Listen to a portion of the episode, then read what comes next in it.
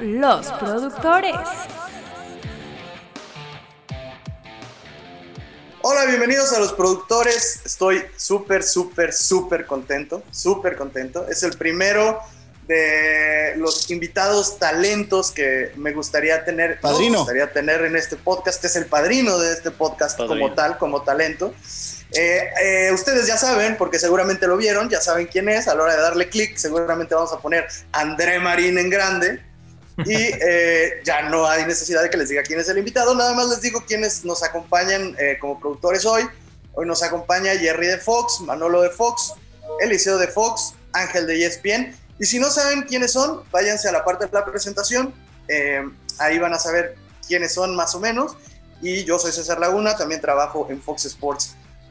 André Marín, bienvenido. Gracias por estar con nosotros. No, hombre, César, gracias a ustedes por invitarme. Me siento muy honrado de que me hayan invitado y además de alguna manera, eh, con 35 años ininterrumpidos en la televisión, siempre he entendido que para un comentarista, que para un talento, su jefe inmediato es el productor. Entonces, digamos que estoy platicando con mis jefes. órale, órale, eso es, eso es muy importante. Digo, vamos a dividir este programa en cuatro partes. La idea es hacer un recorrido por tu carrera y que ya tengas tiempo de hablar de con los que trabajas más seguido, que son Manolo y Eliseo. Y para empezar, digo, este primer segmento, vamos a hablar de tus inicios. Y yo siempre he tenido una duda muy grande, André. He escuchado muchas, muchas veces que eh, dicen que en tus inicios se te hizo muy fácil por venir de una familia acomodada en cuanto al dinero. Eh, platícame más o menos de dónde es tu familia, cómo fue tu niñez eh, y si te ha ayudado un poco eso, sientes que te ha ayudado. Bueno, yo, yo nací en la Ciudad de México hace 48 años. ¿Qué colonia? ¿En qué colonia nací? Sí, En la Miguel Hidalgo, nací en el Sanatorio Español. ok. Eh, tengo 48 años, mi papá italiano, mi mamá española. Soy hijo único. Tuve una gran infancia, toda mi familia dedicada al negocio de la compra-venta de alcohol. Mi abuelo fue el primero en traerlo de Europa y venderlo en América Latina. La verdad, él llegó a América en barco, con una mano adelante y una mano atrás, y terminó formando un emporio le fue muy bien. Soy un tipo muy agradecido por la familia que me tocó y por todo lo que me dieron. Fui un pésimo estudiante, me corrieron de muchas escuelas, nunca se me dio y a los 14 años empecé a trabajar en medios de comunicación, a los 14 años. Y desde que empecé a los 14 años hasta el día de hoy, que estamos a finales de julio del 2021, no he parado de trabajar de lunes a domingo. Entonces, la cómoda, César, hubiera sido dedicarme Sí. a las empresas de mi abuelo o de mi familia. En medios de comunicación, nadie tenía ningún contacto. Yo empecé en radio con el ingeniero José Luis Lamadrid, Cuéntanos cómo lo chingabas, güey. ¿Cómo chingabas al ingeniero? todo el día, todo el día. Ingeniero La Madrid, Rafa Puente y Francisco Javier González hacían un programa de radio todos los días se llamaba Dos en el área. Y era de teléfonos abiertos a la gente, tú puedes hacer preguntas y respuestas. Yo les hablaba todos los días y un día me paré en las instalaciones de la estación para conocer cómo hacían el programa de radio y acabando el programa le dije a la Madrid que yo quería ser comentarista, se rió de mí y a los 14 años me dijo, a ver, pues vente a ver de jalacables a ver cómo empiezas. O sea que esa historia de que por una familia acomodada y todo eso, yo creo que no va por ahí. Lo más fácil que pude haber hecho en mi carrera, en mi vida, hubiera sido estudiar administración de empresas y manejar las empresas de mi familia y me quise dedicar a algo totalmente diferente y no me arrepiento 35 años después. Oye, André, una pregunta. Eh, ¿Y qué era lo que te traía de medios? O sea, porque entraste a los 14 años. Yo entiendo, yo también en mi caso, a mí el fútbol desde niño siempre fue mi pasión, pero a ti en, en- en- en tu infancia, ¿qué era el deporte que más te gustaba por lo que dijiste? Puta, quiero estar en medios de comunicación, quiero ser un comentarista. ¿Cuál Porque me, era? enca- me encantaba el fútbol, este, me gustaba mucho y me gustaba mucho ver los deportes, lo que se transmitía en aquella época en televisión, ¿no? Que no tiene nada que ver con lo que tenemos el día de hoy. No. O sea, hoy cualquier persona puede ver el deporte que se le antoje de cualquier parte del mundo. En aquella época pues, era muy limitado lo que podías ver fuera del deporte o de los partidos del fútbol mexicano. Eh, no había internet. No había internet. Yo les voy a contar No, pues no. cuál fue mi primera chamba. Mi primera chamba fue en ese programa de radio, los domingos, era la época, digamos, en que empezaba a brillar Hugo Sánchez en España. Yo tenía que hacer un informe de lo que había sido la jornada del fútbol español. Entonces mi abuelo me regaló un radio de onda corta. Yo en las mañanas de los domingos prendía el radio, escuchaba todos los partidos en un programa que se llamaba Carrusel Deportivo. Todavía sigue, güey. Todavía sigue en España, exactamente. en el que transmiten todos los partidos al mismo tiempo en radio. Y yo con mi cuaderno iba apuntando todo lo que estaba pasando. Esa fue, digamos, que mi primera chamba. ¿E-, ¿Esa era tu especialidad? ¿no? Sí, así empecé, Jerry. ¿Esa era tu especialidad? ¿El, el fútbol europeo era el, el Exactamente. expertise de, de ese André Marín de 14 años? Y mi, mi abuelo me ayudaba porque mi abuelo pedía que le trajeran periódicos de España, me compraba la prensa deportiva, que no llegaba el mismo día, llegaban como 15 días después, pero lo que eran periódicos y revistas y todo eso, este, Estos almanaques del Don Balón, ¿no, Marín? exactamente, Don Balón, compraba todo la- eso, bueno, todo eso lo compraba. La guía Pero de marca que sale cada año. La güey. guía de marca, exactamente. Qué sorpresa que llegara, ¿eh? Porque estamos hablando más o menos de qué año, André. Yo empecé en 88, enero de 1988.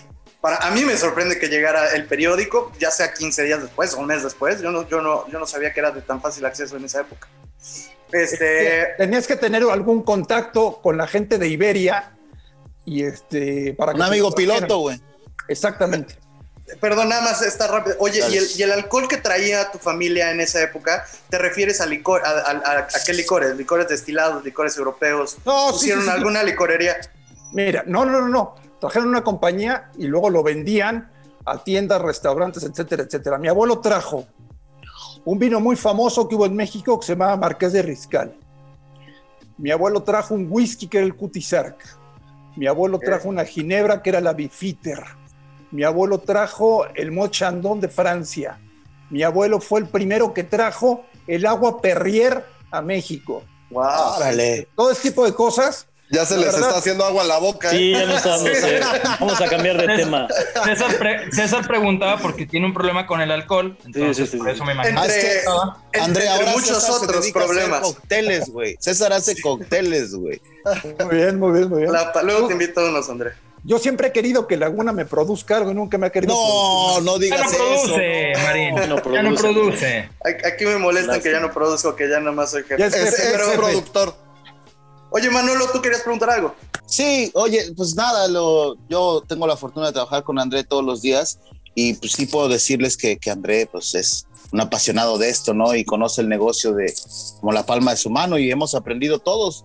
Y pues nada más, digo, yo me sé muchas anécdotas, pero sí me gustaría como que nos contara André en el radio cómo fue creciendo y cómo fue creciendo al grado de que llegó Azteca, güey, a integrar uno de los mejores equipos de producción que se recuerda en la historia, güey. ¿A los cuántos años, André, llegaste 14. a Azteca? A los 14 y medio. O sea, yo estuve, yo empecé a los 14 en este programa de radio. Me escucharon, bueno, ni siquiera era Azteca, era Imevisión. Era Imevisión. Todavía no era Azteca, era Imevisión. Este, Canal 13 y Canal 7. Y me escucharon, me mandaron llamar y empecé a trabajar en producción. Igual, o sea, antes la información llegaba por agencias internacionales para generar los contenidos. eh, ahí sí había que ser periodista de verdad. Sí, Nada de sí. que agarrabas tu teléfono y en redes sociales te enterabas de todo lo que pasaba, no. Ahí tenías que buscarle en serio la noticia. Oye, perdón que te interrumpa y te dio tiempo de estudiar. Ahora que dices periodista de verdad, ¿te dio tiempo en esos de los 14 años para seguir estudiando la carrera de periodismo algo así? Perdón No. que...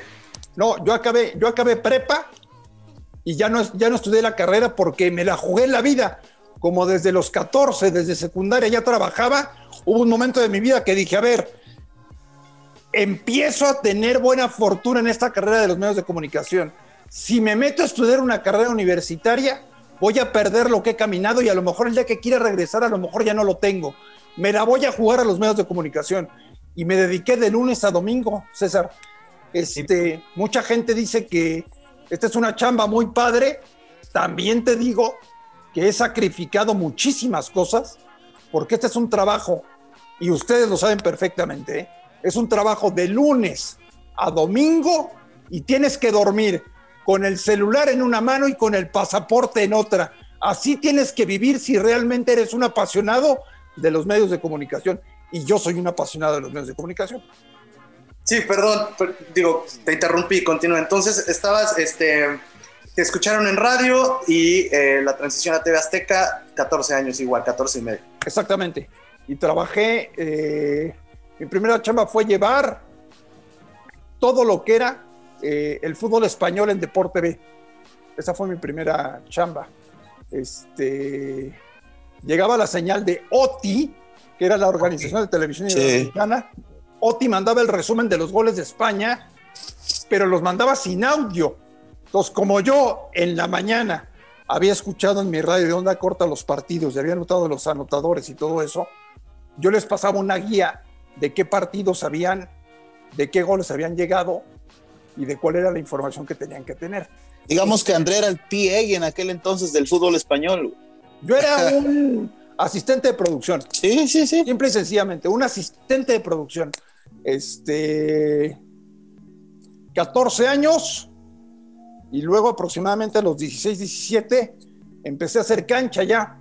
Empecé a hacer partidos en cancha. ¡Wow! ¡Súper chico! Sí, sí, la verdad sí. ¿Sabes qué? Que si te apasiona algo en la vida, pues es muy importante, ¿no? Digo, yo agradezco las oportunidades que me dieron y consejo, el tren a veces pasa una sola vez en la vida. Entonces, este, a ese tren... Hay que subir. No, y eso que, mencionas, André, de, de jugártela, pues como que medio te salió bien, ¿no? Haber dejado la carrera para, para dedicarte a los medios, porque hay mucha gente que no lo hace, hay mucha gente que prefiere irse a lo seguro. Eh, no digo que sea el caso de todos, que todos se lo tengan que jugar. En tu caso te salió eh, y empezar a los 17 años haciendo cancha, pues bueno, hay gente que tiene 30 y todavía no pasa, ¿no? Y los tiempos cambian y como dices tú, las maneras se hacían antes diferente, ahora es muchísimo más sencillo, pero en tu caso, 17 años y ya en cancha, bueno, ¿te acuerdas tú en qué partido empezaste eh, a nivel de cancha? Sí, sí, sí, fue un partido en el Estadio Cuauhtémoc, Puebla Pumas.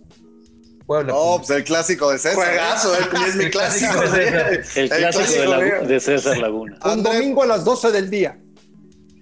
Ah, no, te tocó sábado en la noche, que los de sábado en la noche eran bonitos. Me tocó domingo a las 12 del día. No, del infierno. Me parece que fue la temporada siguiente que el Puebla salió campeón con el Mortero Aravena y compañía. Con el Mortero Aravena. Sí. Con la fecha uno, fecha 1. Los, los dos equipos estaban bien porque Pumas venía a ser campeón. Muy bien. Pumas venía a ser campeón. Cuando llegaste ahí a, pues ya Imevisión, empezaste a hacer cancha, todo, ¿quién era como el que más admirabas? Porque nosotros a todos nos pasa que pues, llegamos a trabajar en la tele y pasas la transición de verlos en la tele, que son figuras, a que ya son tus compañeros de trabajo y pues... De fan a compañero. Sí, tienes que imponer tu personalidad, que pues es, tú eres más polémico, directo y de todo. ¿Cómo te, cómo, cómo te ganaste como ese lugar de que te empezaran a respetar por todo lo que sabías y tu personalidad y cómo eras? Yo creo que trabajando mucho, eh, admiraba mucho a las tres personas con las que trabajaba en radio, porque los tres trabajaban en Imevisión, tanto el ingeniero La Madrid como Rafa Puente como Francisco Javier González. Los tres trabajaban en Imevisión y evidentemente admiraba a José Ramón. Evidentemente le tenía una admiración muy especial porque era un periodista serio, poderoso. Admiraba a Orbañanos. Eh, cuando yo empecé en Deporte B, la pareja de Deporte B era José Ramón y Orbañanos. Esa era la Sí, pareja sí. de Deporte B.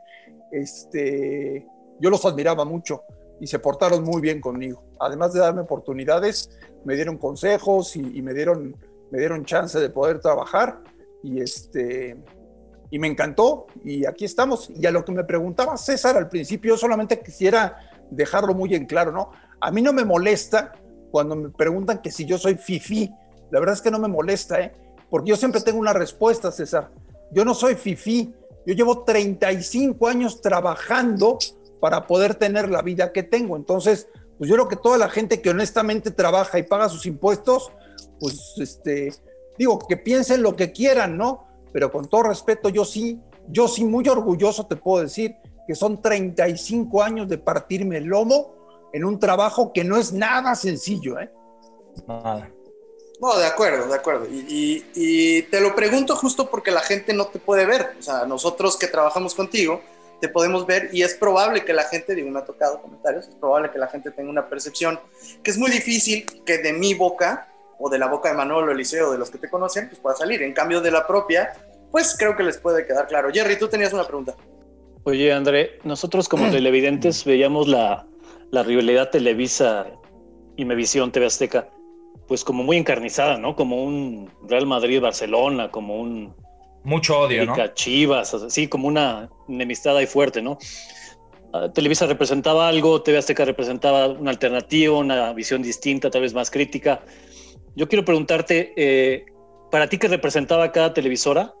Y si esa rivalidad era personal, o sea, si, si, si era de que esas personas realmente te caían mal, o, porque nosotros como, como espectadores nos imaginábamos que, ustedes se veían afuera y se mentaban la madre, o no sé, o sea, que era personal.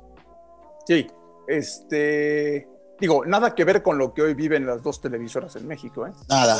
Hoy son, cuates, hoy se comparten eventos, hoy se llevan muy bien, hoy están de la mano. ¿Cómo? ¿Todavía existen? Bueno, es un decir, ¿no? Ah, es un decir. pero no, pero es que la verdad, tú no sabes, tú no sabes las madrizas que eran las coberturas en aquellos años. ¿eh? A mí me tocó viajar 20 años con la selección mexicana por todo el mundo. Desde que llegó Menotti hasta que terminó la Volpe. Yo me pasaba seis meses del año fuera de mi casa por viajar con la selección mexicana. Y la, o sea, la competencia diaria era quién saca mejor nota, Televisa o Azteca. Y ellos tenían todas las facilidades, porque ellos manejaban la federación, entonces nosotros éramos los apestados. A mí me tocó empezar a cubrir la selección sin derechos. Imagínate lo que era eso. Televisa tenía todo. En el Mundial de 98, la selección se quedó en un castillo que estaba cerca de París.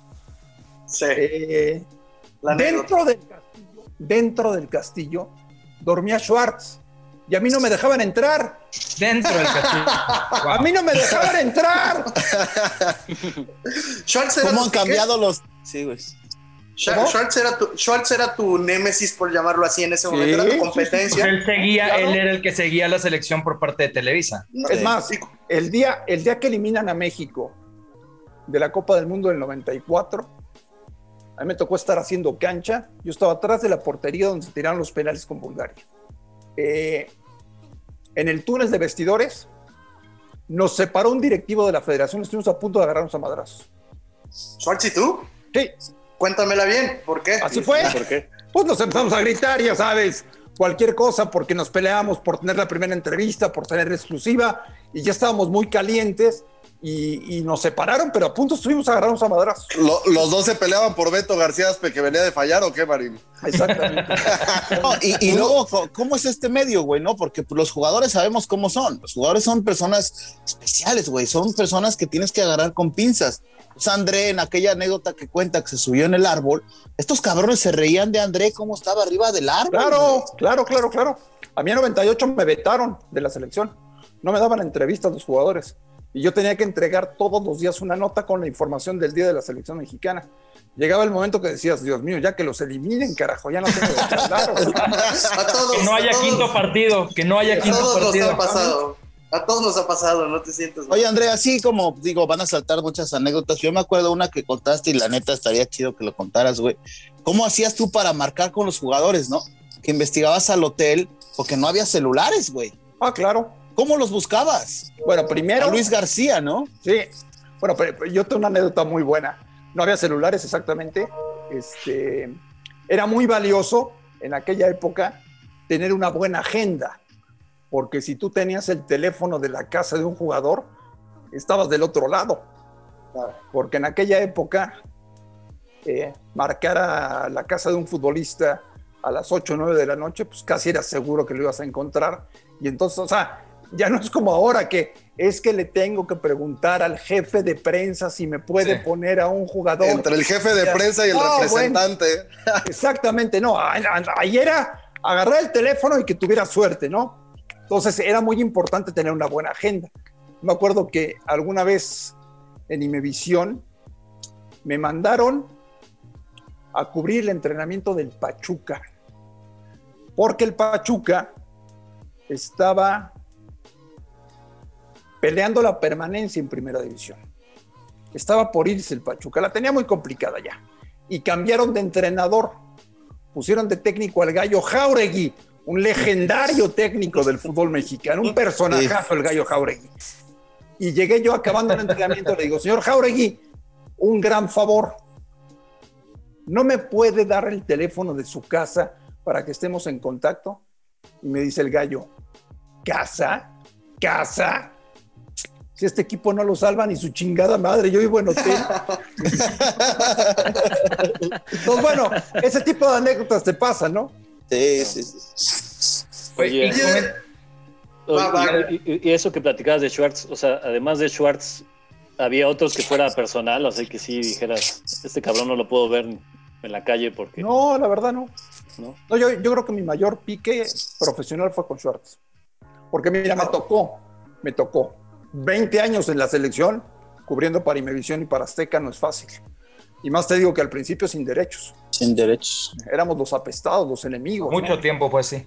Era, era la época en que el güero Burillo manejaba este país y manejaba el fútbol mexicano. Y Televisa controlaba, igual que controla hoy, absolutamente todo. Este, me tocó Schwartz, me tocó, Gurbich también, ¿no? Sí, después Miguel, pero antes, un rato Paquito Reyes, que luego fue jefe de prensa de la América. Sí. Sí. Me tocó Anselmo Alonso. Me tocó Gurbitz.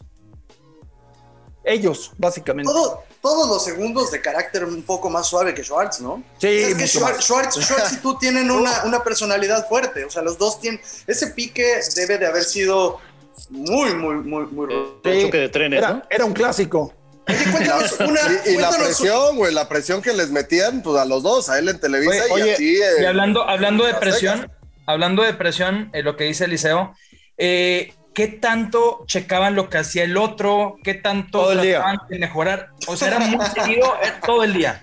Todo el día. en- enfermitos. Hoy Sí. lo sigue haciendo, André. Imagínate. Hoy lo sigue Ya. haciendo. No, bueno, hay que reconocer que es muy buen reportero, ¿eh?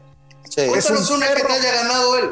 Sí. Cuént- Cuéntanos un- una que te haya ganado él y una No, que tú pues le hayas ganado a él. La que más te haya dolido. Él tenía todo a favor. Él tenía los derechos. Yo no podía entrar.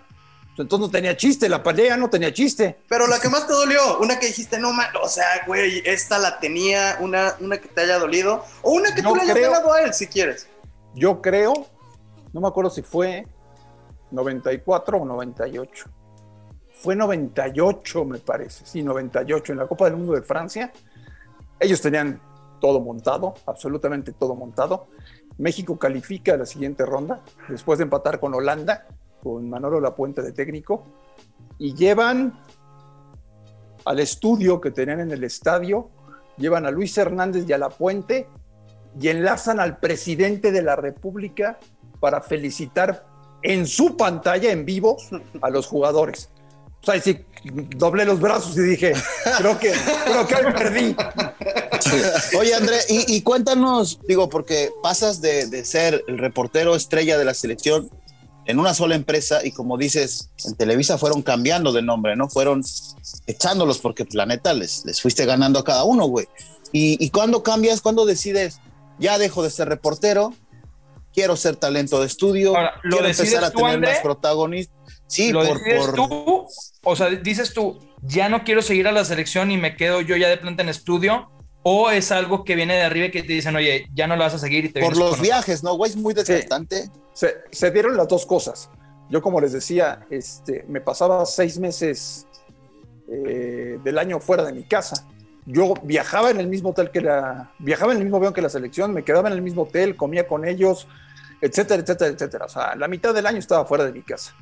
Eh, después de la Copa del Mundo de Alemania, en Alemania, este, digo, yo ya participaba en todo tipo de programas. Todo esto soltero, ¿no, güey? Porque es soltero, importante eso. soltero, soltero. Sí, yo, yo me casé, yo me casé después del Mundial de Alemania. Este, y todo el tiempo atrás, yo además de ser el reportero de la selección, ya estaba cuadro en protagonistas de la tarde, estaba cuadro en Deporte B, daba la sección deportiva en Hechos con Javier Alatorre.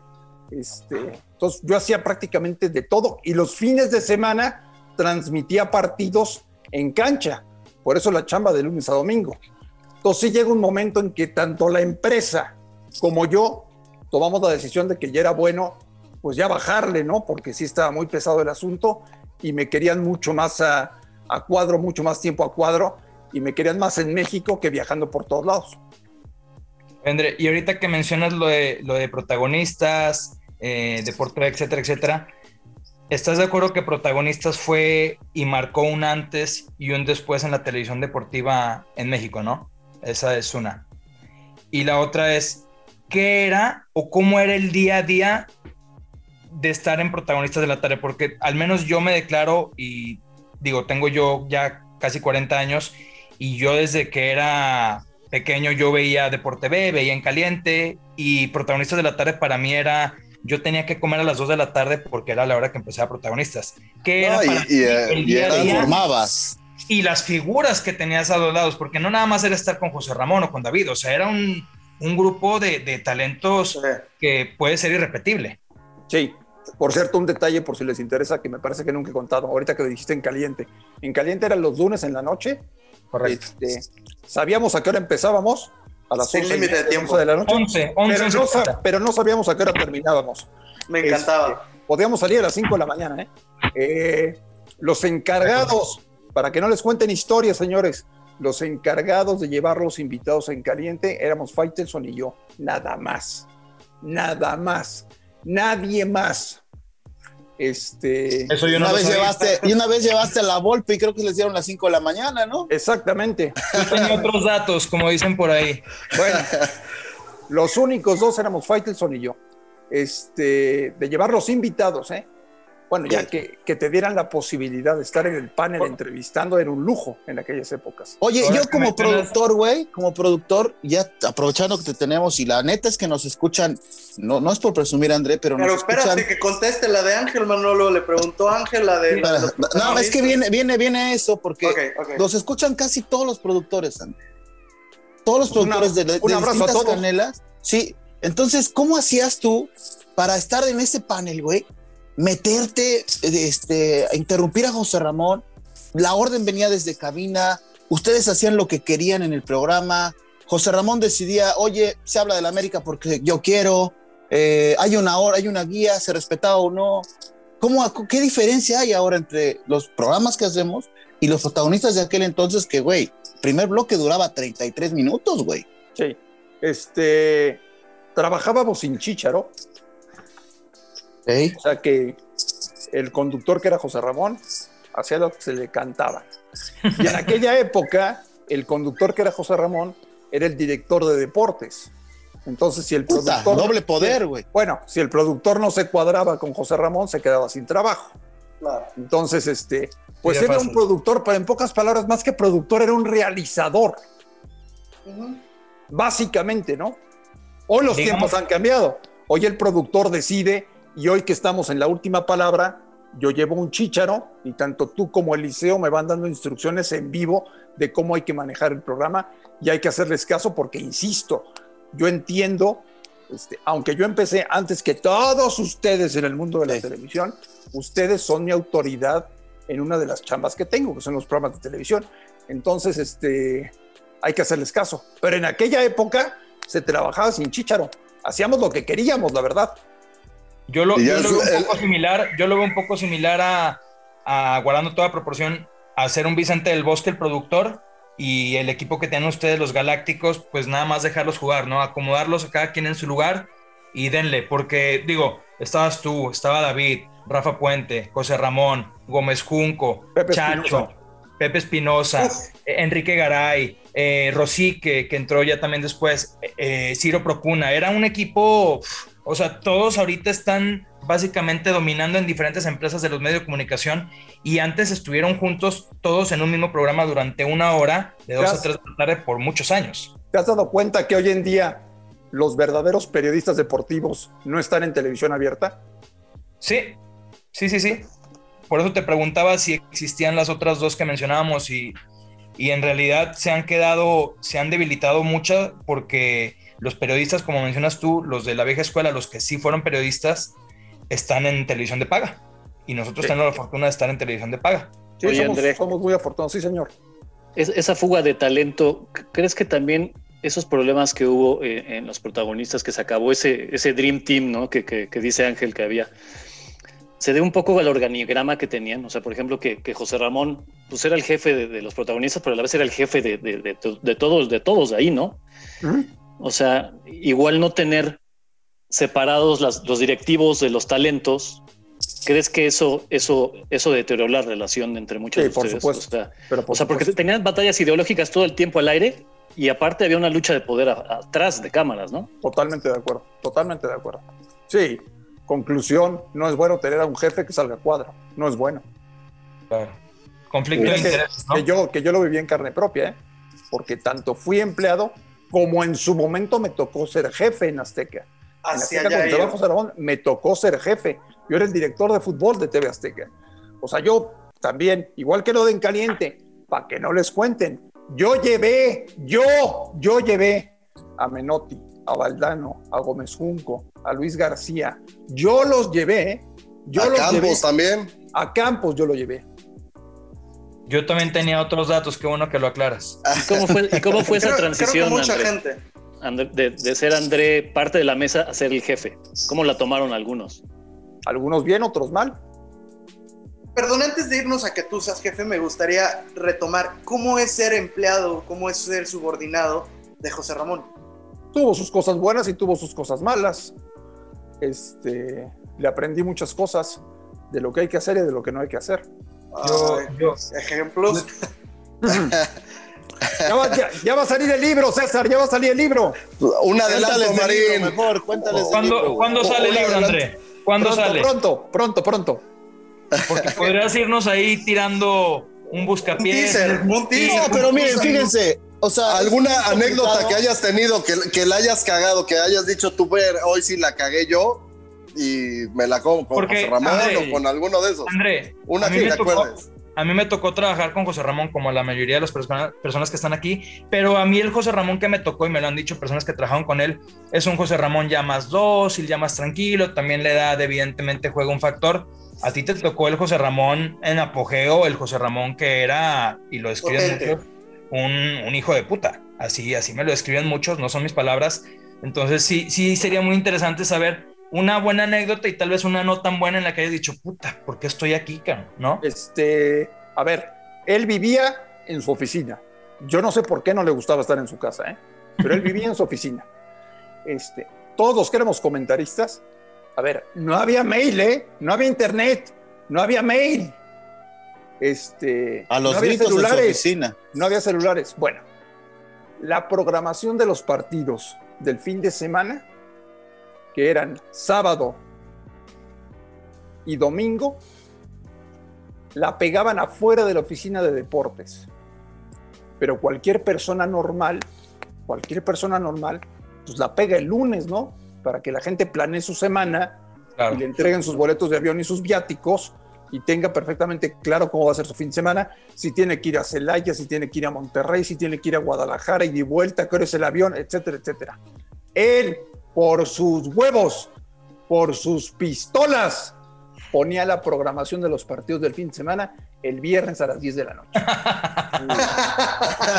ahí tienes a todos, ahí tienes a todos, afuera de la oficina esperando a que te dijeran qué te tocaba. Y podría tocarte el sábado a las 5 de la tarde estar en la Sultana del Norte en el Tec Pero de por Monterrey, supuesto, ¿no? claro, claro, Y nadie se quejaba, nadie tenía el valor, claramente. No, pues era el jefe, güey. Claro. tú- yo sé que tú te has quejado con tu jefe, Eliseo. Todos creo que aquí es una libertad diferente, ¿no? Oye, André, ¿y- Sí. ¿y, cuál crees que era la estrategia ahí de José Ramón de hacer esas cosas? ¿Por joder? ¿Joder No, o, yo creo o- que o mantenerlos controlar. competitivos? Yo creo que, yo creo que, to- yo creo que de todo un poco. Yo creo que de todo un poco. Lo que pasa es que si a él no le gustaba estar en su casa o no le gustaba tener vida social, ¿por qué los demás no la iban a tener, no? Pero bueno, ya Ok. Claro. fue, fue una etapa. Oye, y André, ¿quién era el contrapeso? Digo, desgraciadamente, eh, cuando una persona tiene mucho poder, muchas veces se pierde ese contrapeso, ¿no? Pero en Azteca llegó a ver ese contrapeso, ya sea en el estudio, al aire o fuera del aire, esa persona que tal vez dijera, güey, no te mames, no pongas el horario el viernes, ponlo tal vez el jueves. ¿Había alguna persona que fuera contrapeso No, o no. era totalmente 100% José Ramón? No, no, no, no, no, no había, no había contrapeso. No había contrapeso. ¿Y al aire tú no crees que se sentía algún contrapeso de tu parte, por ejemplo, que tú muchas veces chocabas con él, o David, o Rafa Puente, o era más bien un complemento de todos? No, bueno, sí nos peleábamos. Algunos nos peleamos con él, algunos le decíamos sus, sus- sus verdades en la cara, algunos no nos dejábamos, este, pero siempre sabiendo que era la autoridad. Y también curioso, porque era, era como muy bipolar el asunto, ¿no? O sea, por un lado decías, qué poca madre lo que acaba de hacer, pero por otro lado lo admirabas. O sea, era, era, era muy especial la relación que se daba. Amor-odio. No, Sí. ustedes acuérdense que había, pueden encontrar en YouTube, había segmentos donde André, antes de ir al corte, ya, ya encabronado, güey, debatiendo contra José Ramón, el mismo David, güey. O sea, los dos cabrones de verdad, no como ahora. con, con no solo el jefe del panel, el jefe de la empresa deportivamente hablando, güey. Entonces, pues no era fácil, güey, no era fácil.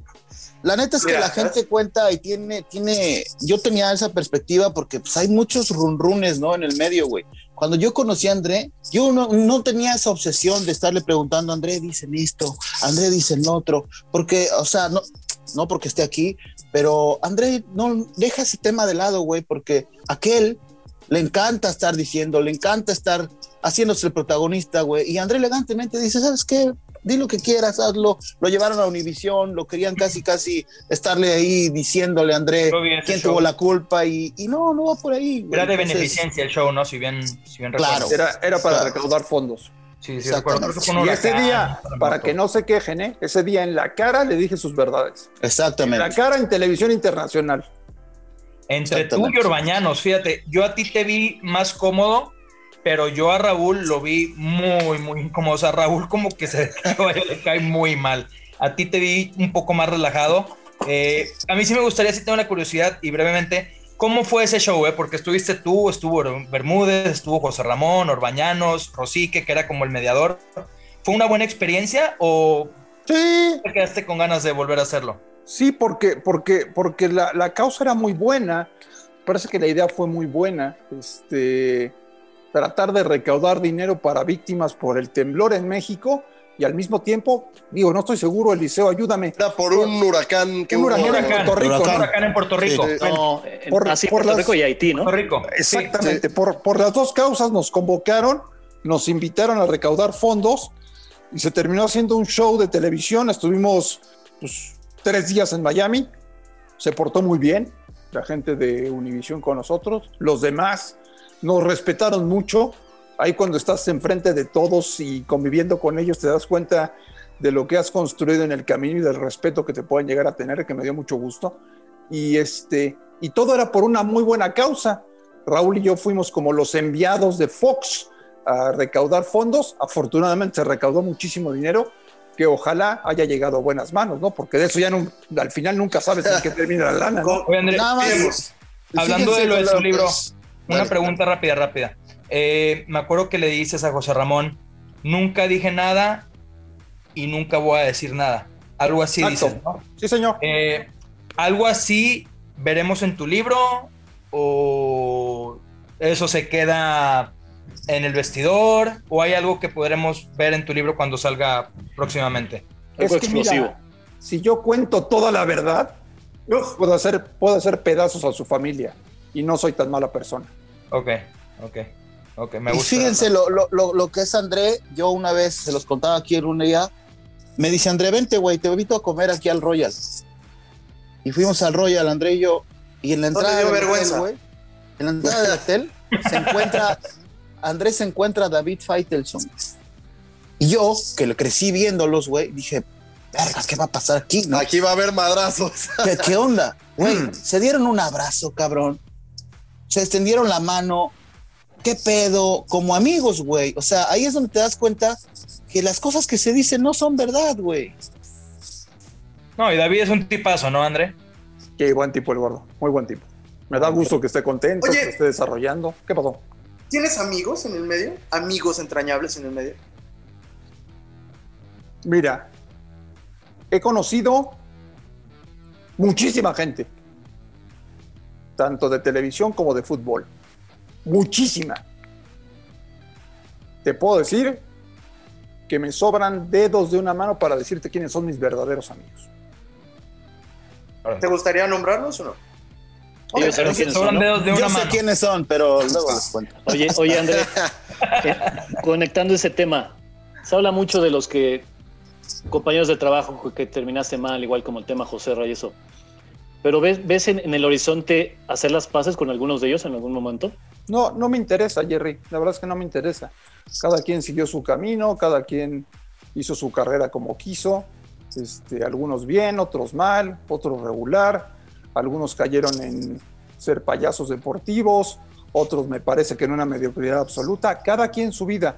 Yo estoy muy contento y muy realizado eh, a mis 48 años con lo que tengo, con muchas ganas de seguirle, con muchas ganas de seguirle.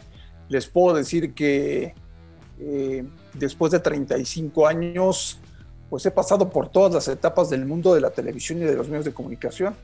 Igual yo te puedo producir un programa, que te puedo reportear, que te puedo conducir, o sea, afortunadamente he aprendido absolutamente todo y a mis 48 años, pues hoy me levanto con la misma ilusión de todos los días, de todos los días, consciente de que el buen programa que hiciste ayer ya fue ayer. No cuenta. Hoy tienes que hacer uno mejor.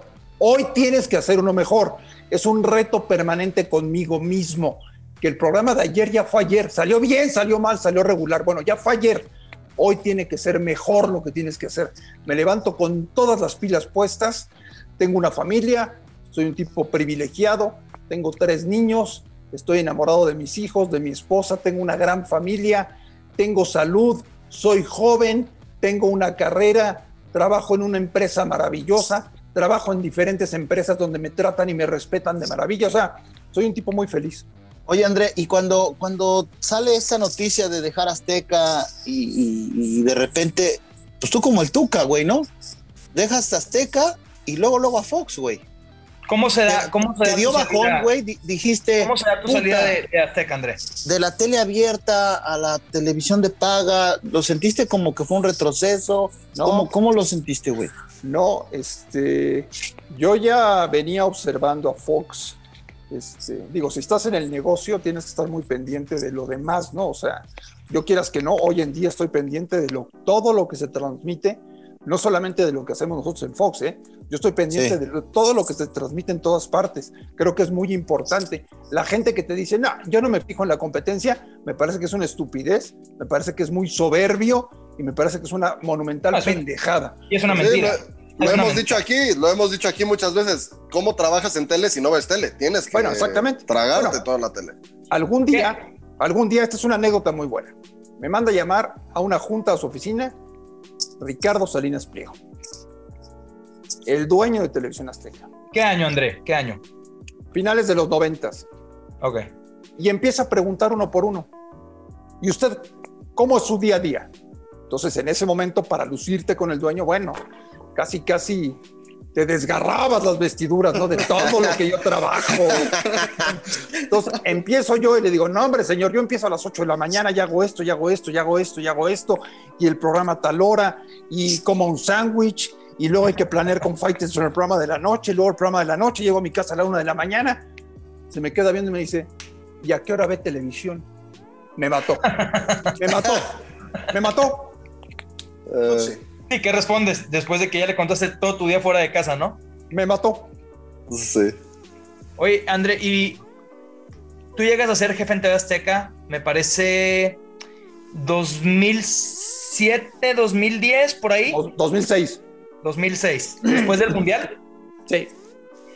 ¿Cómo se da eh, tu llegada? Porque lo, lo, lo condenso en una pregunta porque fue, digamos, breve tu paso eh, en esa etapa. ¿Cómo se da tu llegada como jefe, tu estadía y el momento en el que decides dejar Azteca? ¿Cómo- cu- cuéntanos ese proceso de, de esos cinco o siete años habrán sido. Sí, más o menos.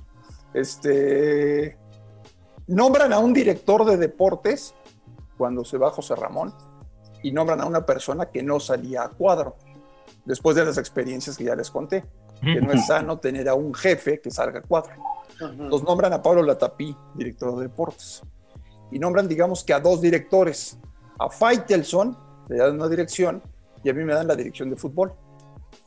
Este, afortunadamente nos fue muy bien. Eh, Tú pones a Martinoli. Yo puse a Martinoli. Yo puse a Martinoli y yo puse de moda en narrar 90 minutos.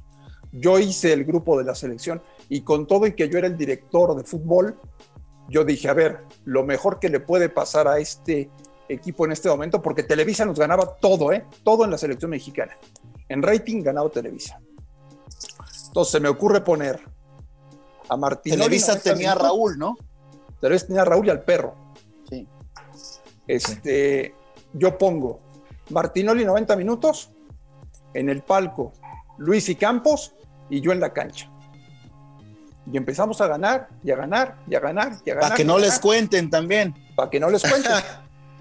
Manolo como si hubiera estado ahí. No, Sí, es que, güey, yo sí me acuerdo me, de ese me equipo. sé la vida de André, cabrón. Por eso yo, Yo, los sí, dejo yo sí me acuerdo de ese equipo. Oye, André, entonces tú dejaste lo único bueno que tiene Azteca ahorita. Y una, una cosa que es importante y que me gustaría también para que no les cuenten, si algún día volvió el boxeo a la televisión abierta en este país, fue gracias a David Faitelson. El gordo fue el que consiguió que se volviera a transmitir boxeo en televisión abierta. Sí, justo ahí fue el boom otra vez del boxeo porque estaba, estuvo olvidado varios años. porque Si no no, fuera no por eso. César no lo practicaría, güey. Qué pendejo, duele. Es que ahora Oye, César es... Gracias, David Faitelson. Oye, eh, pugilística. ¿Cuál, cuál crees que haya sido lo mejor que hiciste como jefe? Y lo peor, algo que te arrepientes y dices, puta, ojalá por ahí lo hice muy mal. A lo mejor fui muy soberbio. Este, a lo mejor no supe escuchar a la gente cuando tendría que haberla escuchado. Y de las cosas buenas, pues yo te digo que formar al equipo que hoy tanto presume Azteca que ganan siempre y que son los mejores y no sé cuántos, pues ese equipo no existía, ¿eh? Como la Volpe. Como la No, golpe. Yo, no, por- no, no. yo formé. No, pero tampoco quiero caer en eso, ¿eh? No, y, y es una realidad porque tú velo y hoy Azteca, hoy en día, en el año en el que estamos, Azteca solamente funciona en los, en los partidos, güey. Sus, sus programas de estudio no existen. ¿Tienen programas de estudio. Me da- Ya ni le apuestan a los deportes. No, heredaron, el- heredaron el nombre de los No, bueno. protagonistas, el cual han No, manoseado, güey. y no, no, pero no, no. muy mal, güey, es un pero circo, bueno. esa es una porquería. No, incluso TV Azteca, su, su barra fuerte de deportes hoy en día es Exatlón y es eh, Survivor. Oye, André, ¿y de volverías contenido. a ser jefe, André? No. ¿Qué quiero decir? Si en algún momento eres muy joven, tendrás 20 años más a cuadro seguramente, güey. Y cuando lleguen esos 20 años dirás, quiero estar al frente, quiero poner yo conductores, quiero poner yo productores, sé hacerlo, estoy metido en el negocio, o dirás, hasta aquí, quiero ser un gran abuelo nada más. Mira, si algún día me convierto en jefe en alguna de las empresas en las que trabajo, será el día que me retire de cuadro. ¿ok? Ok. Nunca más voy a combinar las dos cosas. Y no te va a contratar a ti, Manolo. Ojalá, No, ojalá. bueno, yo ahí co- como un apunte de mi experiencia trabajando con André, yo, yo llevaba ya tiempo en Fox, pero yo hacía noticiero. La transición de hacer un noticiero a un programa de debate con un personaje como André, que yo me llevaba bien con él, hablábamos del Barcelona, porque este cabrón es un apasionado del Barça igual que yo, entonces todos los días estábamos, ¿qué hay con el Barça y demás? Todo. La transición que me tocó vivir a mí fue una sorpresa muy agradable, porque pues estás acostumbrado a que pues trabajas con talentos pues importantes y hay talentos muy pesados. Y a mí me sorprendió la actitud de André Marín, así como lo escuchan, que es un cabrón que te escucha, respeta al productor y aparte pues te propone y está todo el día como Manolo, bueno, como nosotros que somos todos muy clavados. Es 24-7 y te puede marcar a la. Bueno, ahora ya no me marca antes de las 10 de la mañana porque sabe que a esa hora duermo. pero es de diario hablar y qué, va, qué vamos a hacer con el show. Es un profe, es de lo, quizá de los tres eh, talentos más profesionales que conozco, que son 24-7, que respetan y que aparte pues hacen una gran chamba. Sí, porque hay otros que se quedan dormidos durante los partidos y después salen a, comentar como si... No, hay otros que exigen mucho, hay, muchos que, exigen mucho, pero que no ¿Ha cambiado eso, André? ¿Ha cambiado tu manera de trabajar, tu... tu... Mira, yo, de hace años una cosa. Uno evidentemente, según va pasando el tiempo, va madurando, ¿no? Este, y trata de no cometer los errores del pasado. Pero yo hoy en día, te voy a decir una cosa, Manolo y que lo sepa César, que lo sepan todos, que lo sepan todos. La última palabra está por cumplir 10 años al aire. Cuando empezó la última palabra, fue inmediatamente después de que yo salí de Azteca y que me contrató Fox. Cuando empieza la última palabra, había solamente tres personas que confiaban en el proyecto y que querían estar en el proyecto, que eran Manolo, Daniel Brailovsky y yo.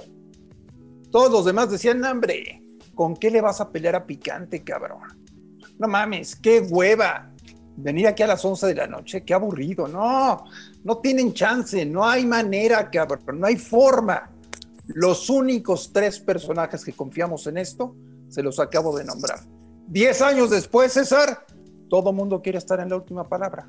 ¿Cierto? Entonces, cuando te ha costado tanto trabajo empezar de cero un proyecto que ahora resulta que es un pinche fenómeno a nivel nacional e internacional como la última palabra, pues te da mucho gusto y lo valoras y lo cuidas como si fuera un hijo tuyo. Porque con todo respeto, pues nosotros lo parimos, ¿no? A la última palabra. Oye, André, y hablando de la última palabra, yo que estoy en otra empresa, yo me acuerdo, y cuando sale la última palabra, yo no trabajaba en televisión, me tomé un, un par de años digamos, sabáticos para dedicarme a Ángel, Ángel salió en la última palabra una vez. Yo, yo llegué a salir de reportero en la última palabra cuando fue la balacera del Santos Morelia. Eh, yo estaba en el estadio y hablé con el ruso Brailovsky, que fue quien, quien tuvo la, la plática conmigo. Pero bueno, cuando inicia la última palabra y este formato de tú estar parado todo el tiempo y siendo el que reparte el queso, etcétera, etcétera, te digo la verdad, yo cuando vi el primer capítulo o los primeros episodios, yo dije, puta, ¿qué mierda es esto? O sea, ¿por qué no se sienta? Se ve mal, no me gusta, no, güey, siéntate, acomódate, no sé, no me gustaba. Y ahora, siendo honesto, el formato funciona, es un formato que funciona. Eh, ya es otro tema, yo siento que los programas deportivos eh, tienen que estar en una transición, pero lo que ha logrado la última palabra, la verdad, eh, mis respetos, porque fútbol picante, yo como parte de ESPN lo digo, es, ya no es Sport Center la joya de la corona, ahora es fútbol picante y llegar a pelear un programa con fútbol picante con un formato diferente y no nada más vamos a ponerle fútbol picoso, pues es de, es de resaltar, ¿no? Mira, yo, yo creo que combinamos dos cosas importantes en la última. Combinamos información con entretenimiento. Y, este, y creo, que, pues creo que la gente que participa en el programa la entienden. No todos, pero casi todos lo entienden. no, yo lo único que quería hacer eco y un poquito de lo que dice André, y, así como dice André, para que no le cuenten, son 10 años. Yo no sé al, qué año la última palabra empezó a ganar en audiencia.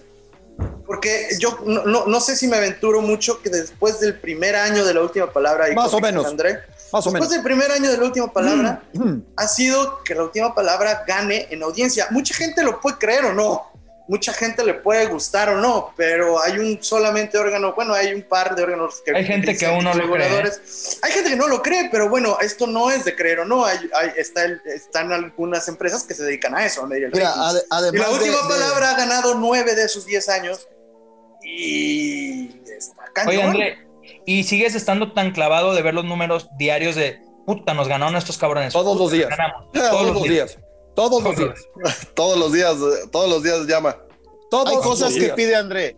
La interacción, las llamadas, el cambio de temas y los ratings, güey. Los ratings se los mandamos en foto por WhatsApp todos los días. Mira, Oye, André. Este, el día que pierdas esas maripositas en el estómago de abrir tu WhatsApp o de abrir, en el, o de abrir tu correo para ver los ratings del día anterior, el día que lo pierdes, Digo, es mi punto de vista, ¿eh? Dedícate a otra cosa. Nos, queda muy claro que eres muy trabajador y muy competitivo. Este, si, si pusiéramos al staff de Fox Sports las, los talentos más representativos como un equipo de fútbol, me queda claro que tú eres titular. pero ¿qué posición jugaría André Marín en este 11 ideal de, de Fox? Por cómo reparto el juego en la mesa, porque entiendo perfectamente mi papel y a mí lo que, o sea, yo entiendo que tengo un, pa- un papel muy específico en la última palabra. Este, yo tengo que lograr que mis compañeros digan cosas que a lo mejor no quieren decir. Ese es mi objetivo. Eso es lo que yo tengo que pique, lograr. Pique pique. Yo tengo que estar chingue, chingue, chingue. Yo lo tengo que lograr y trato de conseguirlo todos los días. Si yo fuera una posición en la cancha, pues a lo mejor sería medio de contención. Wow. Oye, André, y, y cuéntales, digo, te has convertido en el antiamericanista número uno de este país, güey. Hoy ya lo eres. Y entonces, un güey te mienta la madre 10 veces en un estadio, pero si tiene la posibilidad de acercarte a 30 centímetros, te pide una foto, güey. Así es. Entonces, ¿cómo es, cómo emocionalmente manejas eso, güey? Si sabes que te metes a Twitter y puedes recibir 10 mil puteadas, Más con redes sociales ahora. puedes ir a un Porque antes era restaurante solo en el estadio. y todos los meseros te piden una foto o todos los aficionados te piden una foto. ¿Cómo, cómo equilibrar eso, güey? El villano, el bueno, ¿cómo, güey? Este, digo, estamos en plena pandemia, ¿no? Sí. Yo llevo un año y medio encerrado. Y ahora que salga, quién sabe cómo me reciban. Exactamente. No, eh, la verdad es que mi vida se resume, y se los digo para los que no han tenido hijos. Cuando tienes hijos te cambia radicalmente la vida. Y cambias tus salidas nocturnas, este, digo, es que no quiero que suene muy mamilla lo que les voy a decir, pero Dilo, dilo. tienes que ser persona pública para entender a una persona pública. Eh, cuando, cuando lo que quieres es pues, estar solo en tu casa con tus hijos, con un perfil muy bajo, este, yo en mis redes sociales nunca subo nada de mi familia, nunca subo nada familiar, nunca subo nada personal, no me gusta que la gente sepa de mi vida, yo que me juzguen por mi trabajo, este, pero es que sí es a veces muy pesado eh, cuando sales o cuando vas a alguna parte, se te venga encima la gente. Eso sí es pesado y es muy incómodo, pero pues también hay que aprender a vivir con ello, ¿no? Y lo que dice Manolo es muy cierto, ¿eh? Eh, cuando me ha tocado partidos del América en estadio, cuando estás en la cancha y la gente está en la tribuna, me mientan la madre. Te avientan monedas. Me avientan monedas. si, pu- si pudieran y tuvieran una pistola, me dispararían. Pero si luego te cruzas a esa persona mano a mano en la salida del estadio, te pide una foto, te pide un autógrafo. Qué Qué contraste. loco. Sí, bueno, a mí me tocó una experiencia que una vez que fuimos a- ahí al hotel de concentración, al Royal, que iba a jugar Santos América. Y justo esa semana clásico, había, clásico. no, habíamos, a- había a Andrea al aire reventado a Santos que no podía perder, que no tenían con qué ganar, pero tenían que chingarse al América, pero les puso un par de buenos madrazos a Santos. Y mi impresión fue que al- fui yo con él al hotel porque íbamos a, iba a platicar con Siboldi. Llegamos al hotel, había, puta, 100 aficionados de Santos. Dije, puta, güey, ahorita a ver si no se nos vienen encima, si lo insultan, si le tiran. No mames. Somos muy cagado educados. Somos muy No. educados. mi impresión fue que los güeyes llegaron, le empezaron a hacer bolita y a decirle, no, André, una foto, un cabrón que hasta le enseñaba sus likes a los videos de André en Facebook, güey. Y, y la neta, pues André muy tranquilo, a todos, a todos se, se sacó como 50 fotos, cabrón. Y dices, güey, es el fenómeno que pasa aquí en México con el aficionado que igual te mienta la madre en Twitter y a los cinco minutos te ve en la calle y dice, ay, güey, pues es famoso una foto, güey. Oye, Pero André, hasta eso sí, la, la gente lo respeta mucho y nos ha tocado pues, en estadios, en el hotel y en varios lados. Oye, André, y ahorita hablando, eh, Eliseo menciona de redes sociales. ¿Qué piensas tú de este fenómeno que tiene ya 10, 15 años de las redes sociales, que sigue, siempre que pensamos que ya no puede llegar a más audiencia, siempre llega más y siempre sigue creciendo? ¿Cómo lo tomas tú? ¿Cómo lo adaptas a tu profesión? ¿Y cómo lo ves comparado al fenómeno de la televisión, la televisión por cable, que tal vez los números tal vez ya no son tan fuertes como antes porque la gente ya tal vez ya no se toma la hora completa para ver un show y prefiere ver algo condensado en su teléfono. ¿Cómo tratas tú y qué piensas tú de las redes sociales? Este, que te aclimatas o te aclichingas. me parece, ¿eh? me parece. ¿Crees que están para quedarse, no? Sí, pero por supuesto. Sí, Oye. André, pero, el, pero la el tele futuro de la está vida riesgo, un teléfono güey. celular en la mano, ¿eh? ¿Qué pasó, Manolo? La tele está en riesgo, güey. O sea, ¿crees que No. nuestra chamba No, no, no, no, no. no, Porque no, te para lo pregunto porque tú has pasado, tú has pasado de muchas televisoras, de la radio, de la tele abierta a, a- a la tele cerrada. Ángel, por ejemplo, que es un enfermo de redes sociales, nos viene advirtiendo cada pinche episodio que tal vez este sea el último año de la tele, güey. Aguas. Que está extinta Aguas. la tele, güey. O sea, Ah, tampoco le ha yo- dado un yo año, no- güey. Tampoco le ha dado un año. No sé, André. No, no, no, no, creo que no, que no, sacó no, el tema diario. fui yo. Espera, El que Sí, sacó tema eres un experto y que ha vivido generaciones de televisión, güey. La ves te dan en crisis, güey. La ves como que estamos a punto de dando las últimas, güey. Mira, eh, yo tengo tres hijos. El mayor tiene 11 años, el segundo tiene 8 y el chico tiene 5. Rara vez los he visto con la televisión prendida. Sí. La prenden, la prenden para jugar Fortnite y tienen el iPad prendida todo el día viendo los videos y películas que les dé la gana. Si la gente que trabaja en televisión no entiende lo que intentamos hacer nosotros en la noche, en la última palabra, yo siempre me pongo en la cabeza, a ver, 11 de la noche, ¿quién me está viendo? Un señor que está en la cama, en su cuarto, que tuvo un día de la chingada, que lo regañó su jefe, que tiene problemas económicos. A ver, ¿qué es lo mínimo que puede hacer antes de que se duerma o para que no le cambie de canal? Entretenerlo y divertirlo. A ver si lo puedo enganchar. Afortunadamente lo hemos logrado. O sea, hemos logrado que sea una costumbre para muchos hogares de muchas partes del mundo, afortunadamente, ver un ratito, no te pido que veas toda la hora, pero que veas un ratito la última palabra y que te quedes enganchado y que te calientes con nosotros y que sientes que eres uno más en el panel, que es una plática de amigos.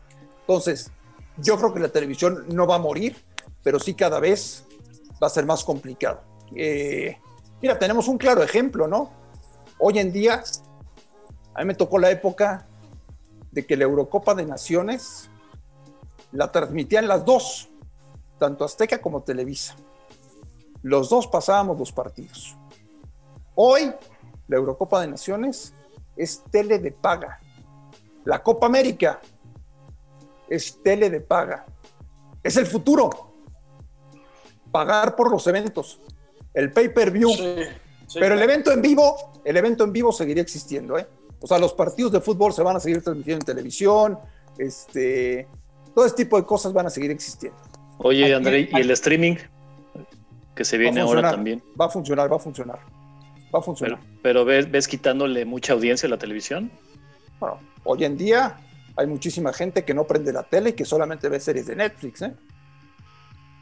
Sí, pues es parte de la transición de, de trasladar lo que hacemos en la tele para que también viva en aplicaciones, No, y no redes solo eso. sociales y demás. También, también hay, hay lo que dice André, o sea, la Eurocopa pasa por televisión de paga, pero además la televisión de paga pone su propia aplicación y ahí echa unos partidos en exclusiva por la aplicación, güey. No los puedes Sí. ver ni en ese canal de paga.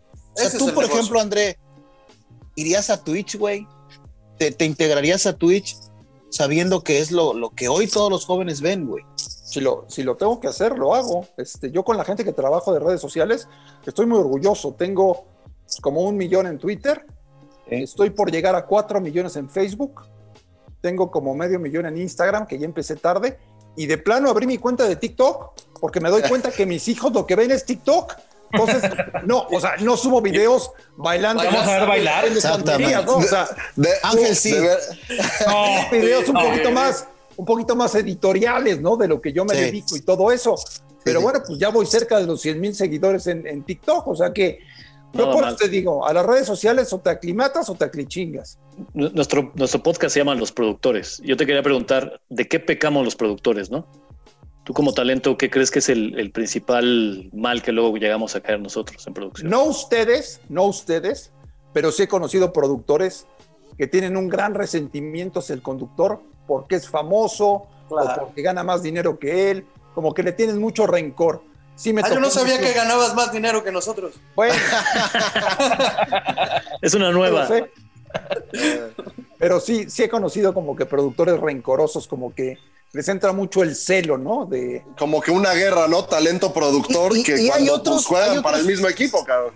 Hay otros productores, André, que, que yo lo he visto, que los admiran demasiado, ¿no, güey? Como que a los talentos los ven como si fueran inalcanzables, que no son incluso capaces de sentarse a la misma mesa a comer con ellos, güey. O sea, No, que ¿qué le tú? nerviosos. ¿Qué le dirías tú a, a los productores nuevos que vienen de generación? Hoy, hoy los chavitos, güey, pues son cabrones que hacen mil cosas más que nosotros, güey.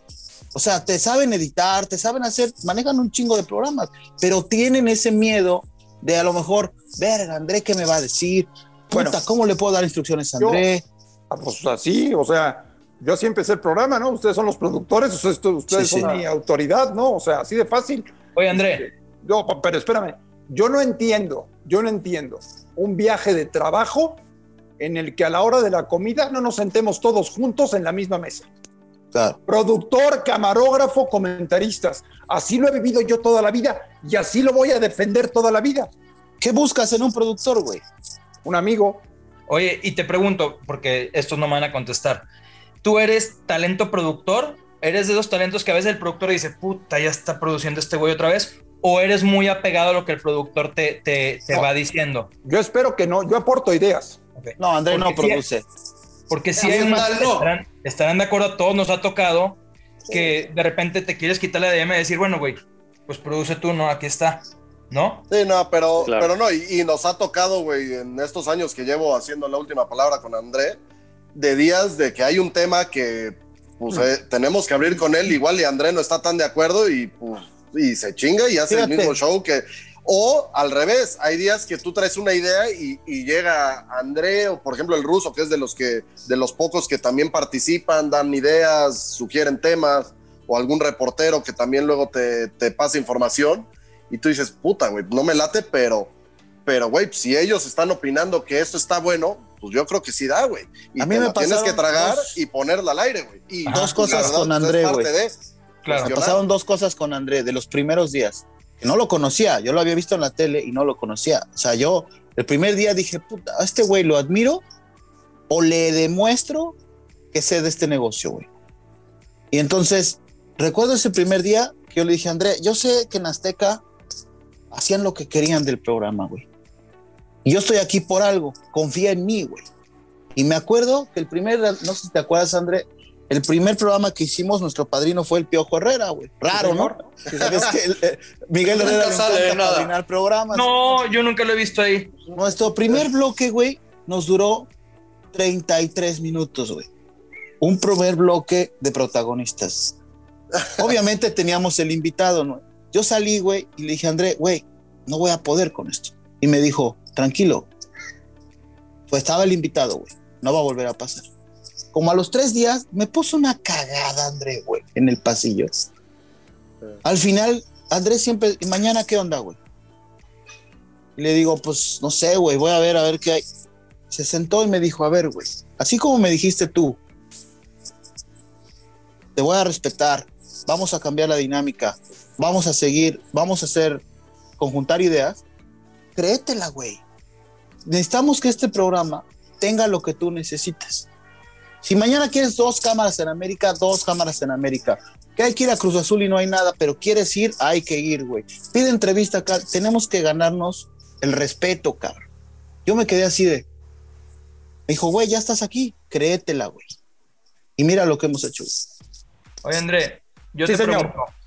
eh, las televisiones de paga han tomado un papel fundamental en, en cuanto a deportes, tanto por tener eventos exclusivos como por tener mejores eh, shows de, de estudio.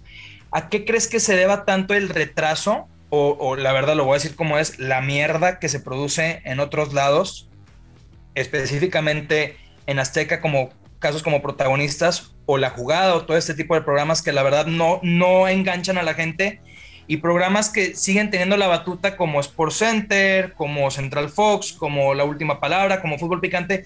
¿A qué crees tú que se deba la diferencia entre que la gente vea más televisión de paga que la televisión abierta que todo el mundo tiene acceso? Yo, yo insisto con algo que platiqué hace un rato. Los verdaderos periodistas deportivos están en la televisión de paga. ¿Y sabes qué? Que nosotros no tenemos compromiso con nadie. O sea, a la gente, estamos en el 2021, estamos en el 2021, o sea, hoy todo mundo cuestiona al presidente de la República por todo lo que dicen las mañaneras. ¿Cómo carajos no vamos a poder cuestionar al fútbol mexicano? Y en Azteca y en Televisa, como cuidan tanto el negocio y ellos manejan la federación, pues no critican absolutamente nada, todo es fantástico y todo es maravilloso y todos sabemos que el fútbol mexicano es una pinche mierda, carajo, por cómo lo han manejado. Entonces, la gente quiere que le cuentes la verdad, que le digas la verdad de lo que está pasando. Entonces, yo sí creo que les hace muchísimo daño. El, o sea, si yo estuviera en alguno de los dos lados, yo, esa es una de las porque salí en Azteca, ¿eh? Porque, porque yo salgo de Azteca cuando, cuando dije, ¿sabes qué? mi estilo ya no embona con lo que quieren hacer en esta empresa. Mi estilo ya no embona. O sea, el día que yo escuché en Azteca, a ver, yo triunfaré el día que cuando llegue a la cocina de mi casa y la muchacha esté viendo Canal 13 en lugar de Canal 2, ese día triunfé. Dije, no, pues no tengo nada más que hacer aquí, cabrón.